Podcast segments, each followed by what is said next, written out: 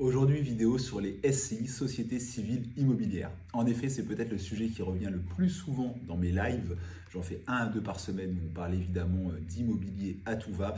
Et les SCI vous intéressent, vous questionnent énormément. On me demande toujours quel est l'intérêt d'une SCI, pourquoi on en parle autant. Et moi, je réponds souvent que les SCI déjà sont de deux types, qu'elles ont autant d'intérêts, d'avantages que d'inconvénients.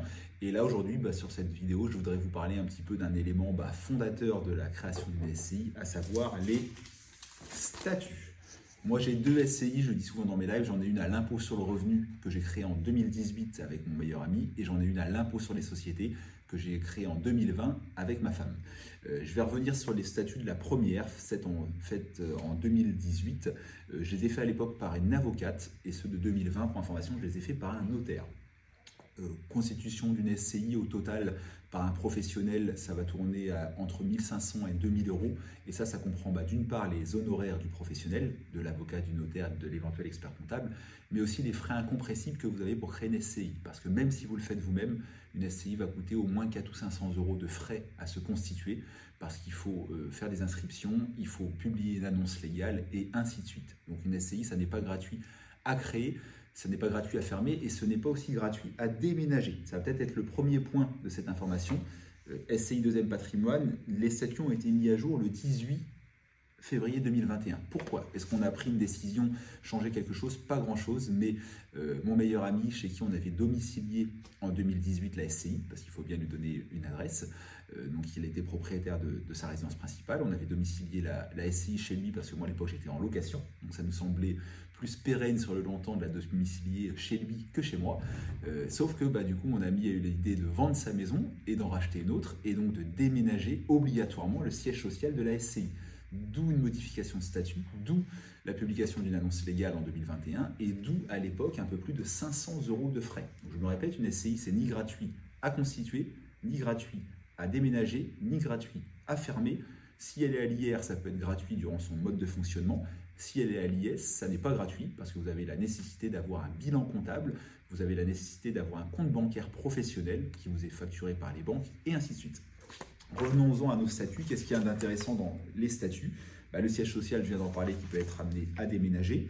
Euh, l'attribution, euh, le montant du capital, 1000 euros sur cette SCI-là, ça a peu d'incidence. Euh, le montant des parts sociales, 50 chacun pour moi et mon ami, on est associé à 50-50 sur cette SCI-là. Et quel est l'intérêt notamment d'une SCI à l'IR avec son meilleur ami? Parce qu'il n'y a aucun intérêt fiscal. Transparence fiscale totale d'une SCI à l'impôt sur le revenu, donc on est imposé en revenu foncier, 50-50 dans nos déclarations. Pareil, si on fait un éventuel déficit, qu'on soit en positif ou en négatif, la SCI n'a pas d'intérêt particulier à une détention en nom propre. Par contre, elle a un intérêt notamment sur les clauses d'agrément, transmission des parts sociales, etc en m'associant avec mon meilleur ami, si je l'avais fait en indivision, je prenais un risque, un risque de mésentente, un risque de revente du bien, un risque de revente euh, de, sa partie d'indivision, et ainsi de suite. Une SCI peut permettre de protéger tout ça en mettant une clause d'agrément des associés, mais également et surtout en cas de décès. Euh, prenons l'exemple de notre situation en 2018 quand on crée la SCI avec mon meilleur ami. Moi, euh, je suis en couple mais non marié ni paxé. J'ai une petite fille et mon meilleur ami est à l'époque en couple, ni marié ni paxé, et sans enfant.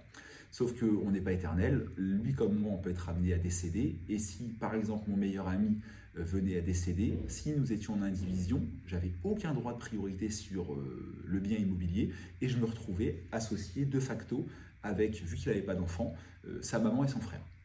Situation très inconfortable. Pareil pour lui, si je venais à décéder, euh, il se retrouvait associé avec ma fille mineure et donc avec euh, la maman de ma fille, avec un juge des tutelles, etc. Donc encore une fois, situation très inconfortable.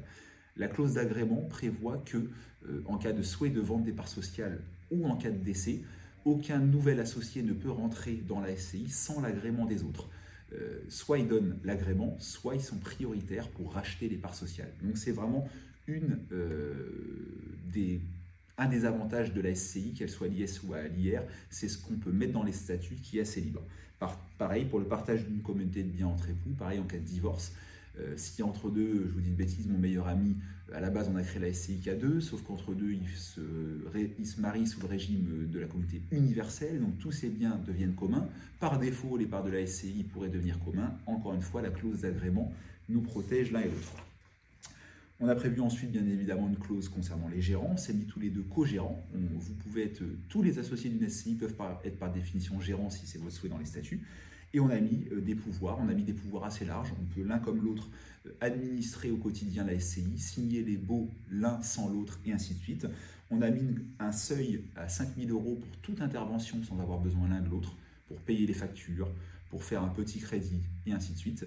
Euh, et par contre, tous les actes de disposition, donc achat ou vente d'un bien immobilier, ou les montants très engageants, au-delà de 5000 euros, requièrent notre accord à tous les deux. Donc voilà encore une une protection possible dans les statuts d'une SCI. Je regardais s'il y avait autre chose à vous dire d'intéressant. Pas plus que ça. Les statuts d'une SCI sont assez libres. Je vous encourage à vous faire conseiller à ce sujet-là. Et euh, posez vos questions euh, en commentaire sur euh, TikTok, j'y réponds toujours. Abonnez-vous à mon compte pour voir mes lives, j'en fais en moyenne deux par semaine. Et pour ceux qui veulent du conseil personnalisé, ceux qui auraient envie de passer 30 minutes au téléphone avec moi pour poser des questions personnelles sur leur situation, bah vous pouvez, via ma bio dans TikTok, réserver un créneau téléphonique de 30 minutes avec moi pour échanger, bien sûr, sur l'immobilier. Allez, ciao